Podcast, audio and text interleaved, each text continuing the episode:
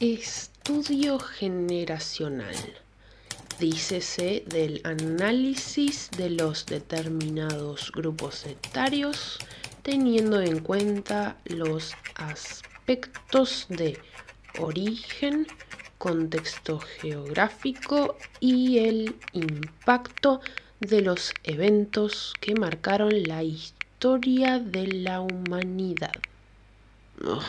no me entra en un tweet. Ahora en tus oídos, Análisis Millennial.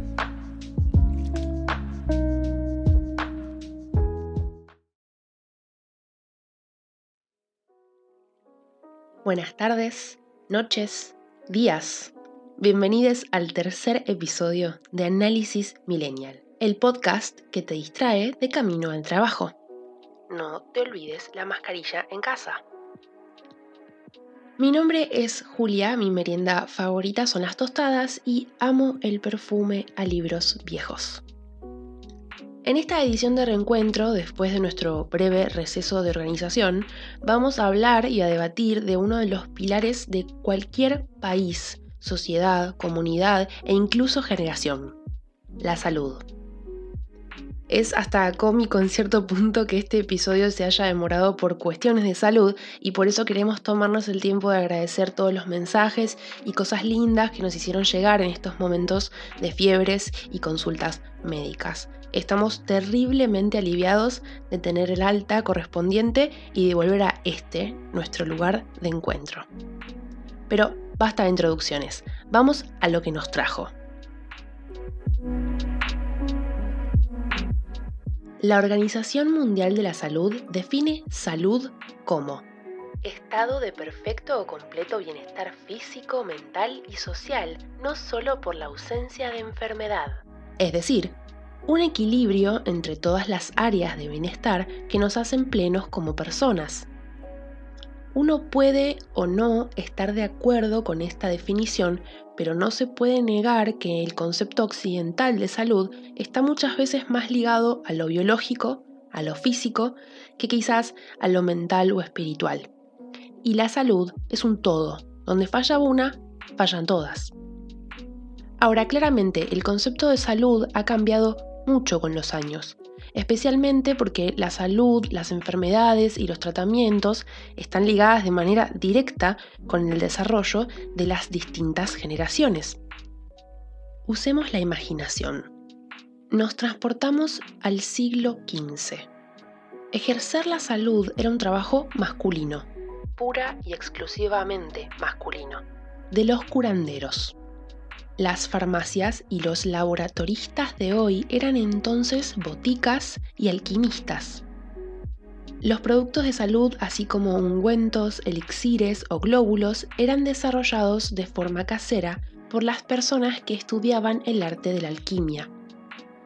No existía el control en masa de esos productos y básicamente se trabajaba de manera algo rudimentaria con la naturaleza las hierbas, los químicos e incluso las constelaciones.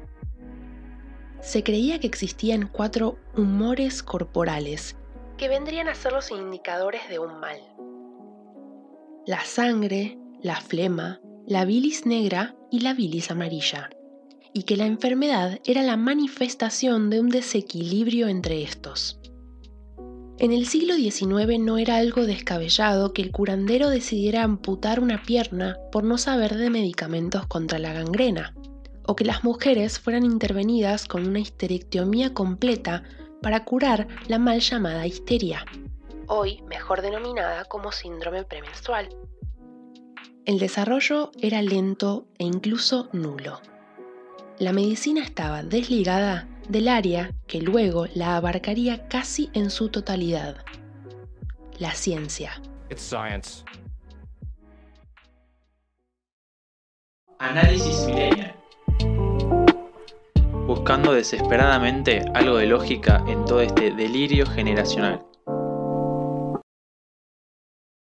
Con el paso del tiempo, conforme las enfermedades mutaban y las sociedades también, el pensamiento lógico científico fue asentándose cada vez más en el común de la gente, y las nuevas tecnologías impulsaron la existencia de áreas de estudio y desarrollo de la salud.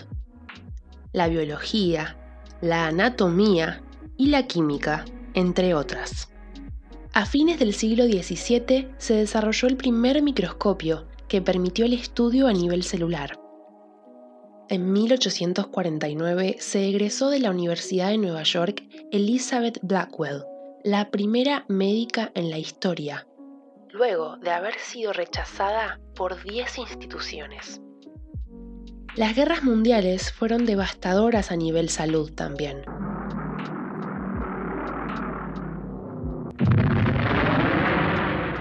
Dejando un saldo astronómico de heridos y de ciudades devastadas por el hambre y la pobreza. Pero podríamos decir que, en cierta forma, obligaron a las sociedades a impulsar sus desarrollos médicos y, en un plano menor, pusieron en la mesa un aspecto de la salud que hasta el momento no estaba desarrollado o entendido por la mayoría, la salud mental. Los sobrevivientes de los enfrentamientos no solo se encontraron con nuevas enfermedades importadas a su país por los invasores, sino que tuvieron que desarrollar un sistema de contención para aquellos a los que la guerra les arruinó la psiquis. En su mayoría fallaron considerablemente, y hasta el día de hoy la lucha contra los traumas psicológicos y cicatrices de la guerra es uno de los mayores factores de enfermedad y malestar mental en muchos países desarrollados. Sí, te estamos mirando a vos, Estados Unidos. Pero volvamos un poco al presente. Hoy entendemos mucho mejor cómo funciona el cuerpo humano. Tenemos tecnologías que nos permiten ver los órganos internos de una persona sin abrirla. Podemos medir concentraciones de distintas moléculas o células en la sangre tenemos medicamentos y tratamientos que demostraron funcionar en ensayos controlados. No solo podemos tratar a los enfermos de manera más efectiva, sino que entendemos tanto el cuerpo humano y tenemos tanta tecnología que podemos apuntar a prevenir enfermedades, a evitarlas directamente y no solo a curarlas. A pesar de estos conocimientos, prevenciones y capacidades, la salud es un tema muy discutido en la actualidad. Por loco que suene, hay comunidades enteras cuestionándose el uso de vacunas, la importancia de la inoculación e incluso el derecho a la maternidad elegida. Pero el mayor de los males hoy, 2021, es claramente otro. Se te enfrió el café por decimonovena vez en el día, mientras viciabas en Twitter, cuando deberías estar trabajando? A mí también.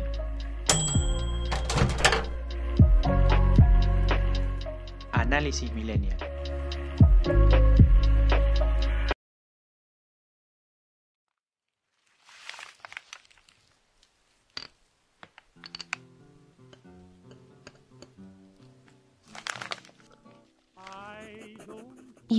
Día, la situación se oscureció.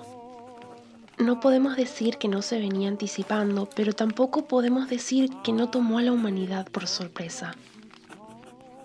Primero y principal, porque uno no vive esperando que se destape semejante crisis, al menos no fuera de los libros de ficción, de las novelas. Y segundo, porque no importa cuánto trabaje el personal de salud, los entendidos, los estudiosos solo parecen empeorar.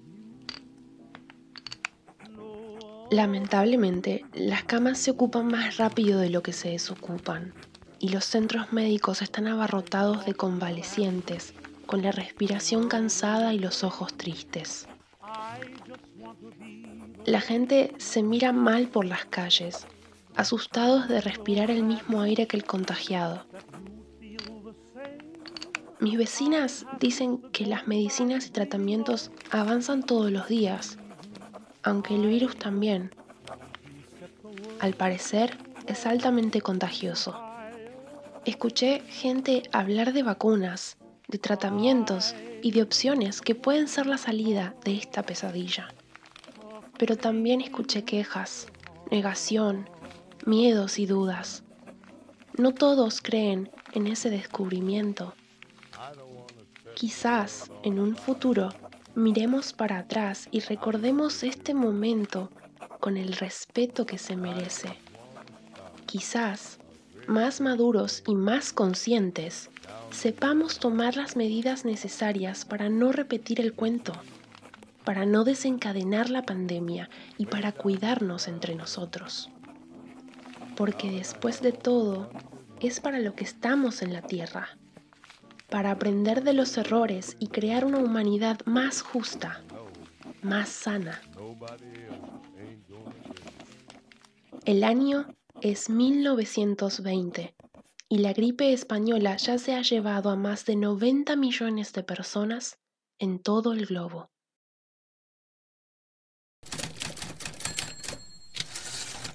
Inevitablemente, si hablamos de salud hoy, no podemos dejar de hablar de coronavirus, que no es la primera pandemia que la humanidad ha enfrentado, ni será la última. Esta gripe infecciosa comenzó a disiparse a fines de 2019 y ya hace un año y monedas nos tiene en estado de alerta a nivel mundial. Si bien las teorías de los recovecos más oscuros de Internet aseguran que esta no es una pandemia como cualquier otra, que existe todo un detrás macabro para eliminar gente y que nos están inyectando vaya a saber qué tipo de chip en vez de vacuna. nivel simbólico, vos te pones el barbijo y sos un esclavo.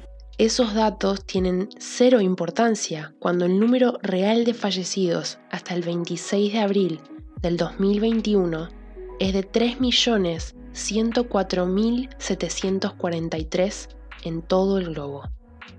Pero no voy a pasar el rato hablando de datos o de números que ya sabes. O que si querés saber solo tenés que entrar en www.who.int.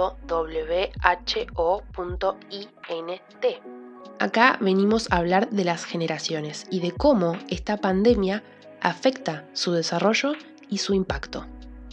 Pensemos en el caso de México como ejemplo. Es el cuarto país en Latinoamérica con más muertos por COVID después de Brasil, Argentina y Colombia. Al 24 de febrero de 2021, 75% de los casos confirmados de COVID en México son personas de entre 30 a 45 años, es decir, generación X. El 12% de los casos corresponden a personas entre 75 a 90 años, o sea, baby boomers.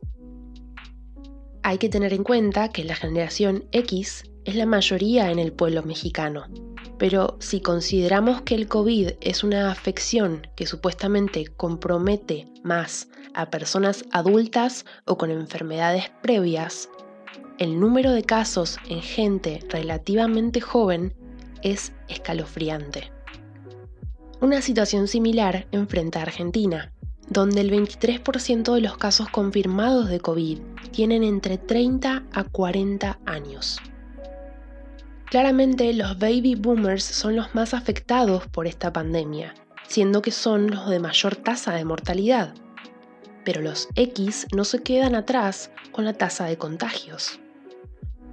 La Organización Mundial de la Salud estima que aproximadamente el 10% de la población mundial ha sido afectada por el COVID-19. Y la pregunta que me queda a mí es, ¿y los más chicos? Como comentamos en el episodio anterior, la pandemia les requirió a muchas y muchos la presencia virtual para el desarrollo de muchas actividades, en especial a los más jóvenes como los centennials e incluso los alfa, que hoy desarrollan sus actividades de forma virtual. ¿Cómo afecta eso en la salud? Lamentablemente no de forma positiva. Es bueno en el sentido que uno obviamente no se expone a los riesgos del contagio, ya sea de COVID o de cualquier otra enfermedad viral, pero a la vez, como la salud es un equilibrio, la imposibilidad de salir, de no realizar las actividades de disfrute, de no sociabilizar, tiene un impacto en la salud muy importante. Que a la larga produce complicaciones en el desarrollo de las personas e incluso imposibilita el tratamiento de problemas ya existentes. En otras palabras, tenés 19 años, estabas trabajando, estudiando, salías con amigos, jugabas a la pelota los viernes e ibas a terapia los lunes. Todo eso que te hacía bien se cortó de un día para otro. Y no es de sorprender que el estrés y la ansiedad o incluso los miedos afloren en estas circunstancias. Y el alejarse tanto de esas actividades, de esa cotidianeidad de lo social o del poder desarrollar tu productividad fuera de las cuatro paredes de tu cuarto, implica que cuando haya que volver a eso, volver a salir de casa temprano todos los días, o debatir en clase, o enfrentarse a una entrevista laboral, sea todo un desafío. La costumbre se pierde, pero también se recupera. Y no son los únicos. Los X, por ejemplo, no llevaban tal vez una vida con tanto contacto con las tecnologías, con las redes o el desarrollo web. Pero el mundo laboral no se detiene porque haya pandemia. Y lo que antes era un día normal, en donde tenías dos reuniones o atendías a 20 clientes en tu local, hoy son 15 mails de trabajo, 3 reuniones de Zoom, 10 mensajes de Marketplace y el inevitable WhatsApp de tu superior a las 10 pm cuando te estabas sentando a cenar. ¿Cómo impacta esta ruptura de la cotidianidad en nuestra psiquis?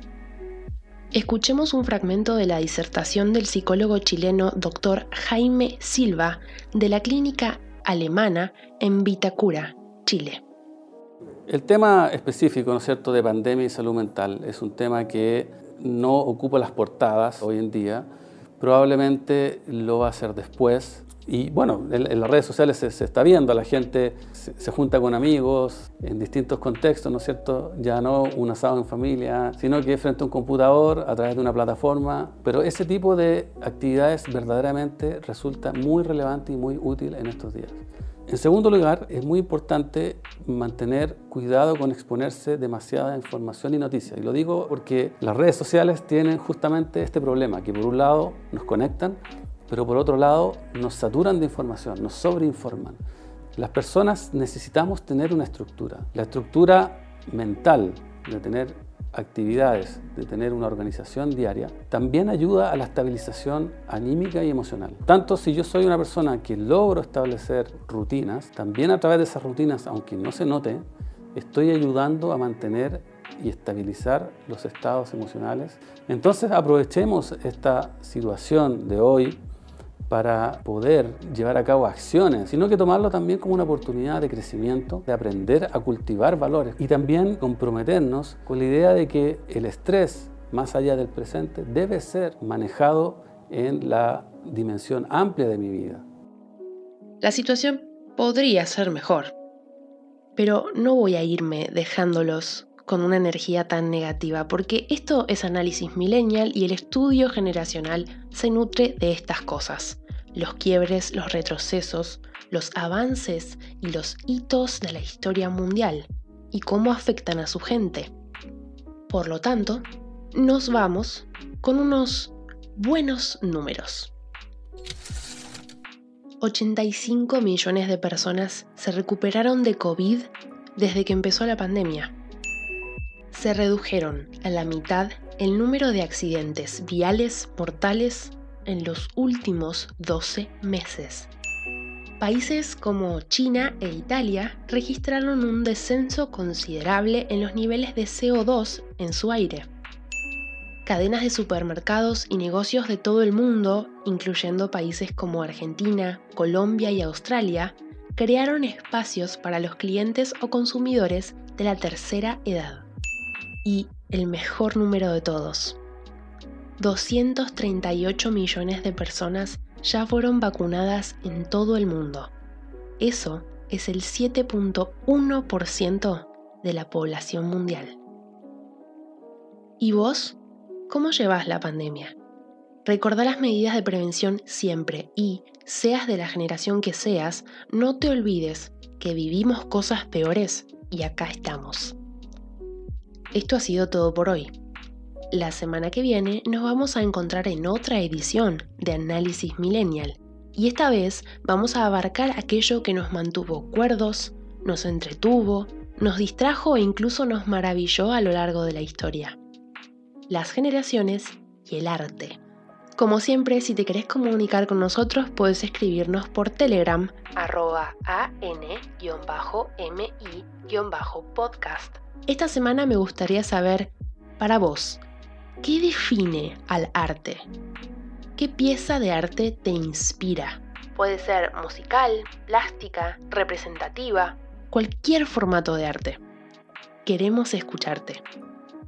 También podés seguirnos en Twitter y en Instagram, arroba an-mi-podcast. Y no te olvides de suscribirte a nuestro YouTube, así nos ayudas a llegar a nuestra meta del mes. Este programa es posible gracias al trabajo de edición de arroba sotus17, S-O-T-T-U-S 17, y al trabajo de gráfica de arroba dg.fine, F-I-N-E. Mi nombre es Julia y nosotros nos reencontramos la semana que viene en otra edición de Análisis Millennial.